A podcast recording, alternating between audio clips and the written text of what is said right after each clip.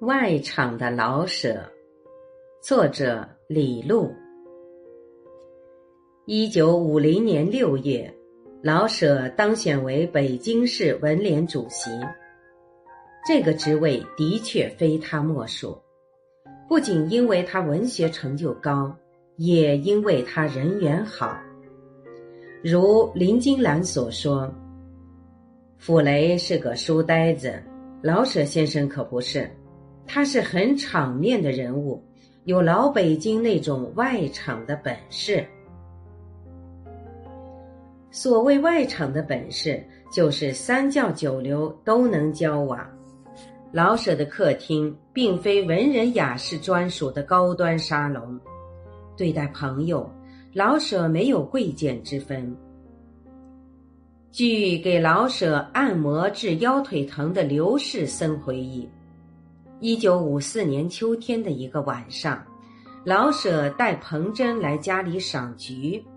刘世森看见领导来了，想赶紧回避，老舍叫住他：“别走啊，这是咱们的市长，见见他也好嘛。”于是刘世森就留下一起饮茶赏菊。作家黄秋庚有段时间常去老舍家帮他起草报告，渐渐发现，小院儿总有些不寻常的客人，他们大都是年逾花甲的老人，有的还领着小孩儿，一见老舍就像茶馆里一样，照齐人的规矩打签儿作揖，说道：“给大哥请安。”老舍赶紧扶起，请进屋里倒茶递烟，待他们临走的时候，还再塞点钱，说是给孩子买点心吃。老舍告诉黄秋庚，这些人有的给商行当过保镖，有的在天桥卖过艺，有的当过臭脚巡，都是他作品中的模特。现在他们生活困难，我还有俩钱儿，朋友有通义之意嘛。说罢，哈哈大笑。老舍家的菜、酒、茶、花儿都是人们津津乐道的经典。龙须沟首演成功，老舍大宴演职人员。按照老北京的规矩，在自家院里搭大棚砌灶，请了一个大师傅，带几个小伙计，背着大饭锅，做了一百多道菜。擅长写美食的汪曾祺念念不忘。老舍家的芥末墩儿是我吃过的最好的芥末墩儿。那是胡洁清在老舍的指导下千锤百炼出的招牌菜。白菜只取芯儿，用开水烧，不能下锅焯，焯了就会太烂，影响口感。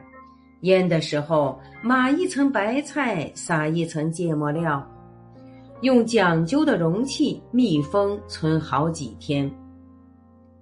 胡洁清不知试验了多少次，才达到老舍所要求的标准。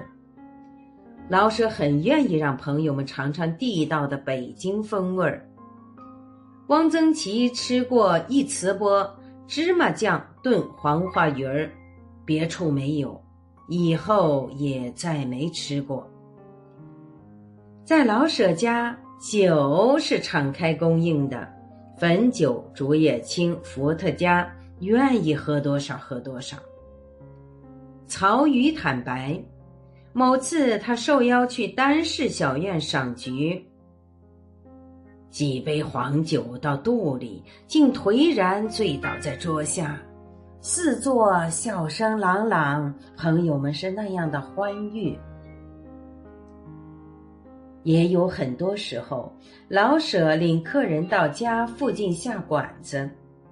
当初老舍看上丹氏小院儿这处房子，一个重要原因是离王府井老字号和福隆寺小吃近。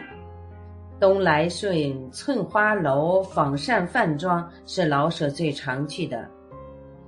有次老舍宴请吴祖香，吴祖香颇感惊讶。店里的厨师和服务员与老舍见面，亲如家人。在翠华楼不用点菜，服务员看人数就能按老舍的喜好安排合适的菜单。干炸丸子、糟溜鱼片、芙蓉鸡片、乌鱼蛋汤，必点的菜。仿膳饭庄至今仍然在北海公园原址，大门口挂的还是老舍题写的匾额。我是主播零点，欢迎关注，谢谢您的收听。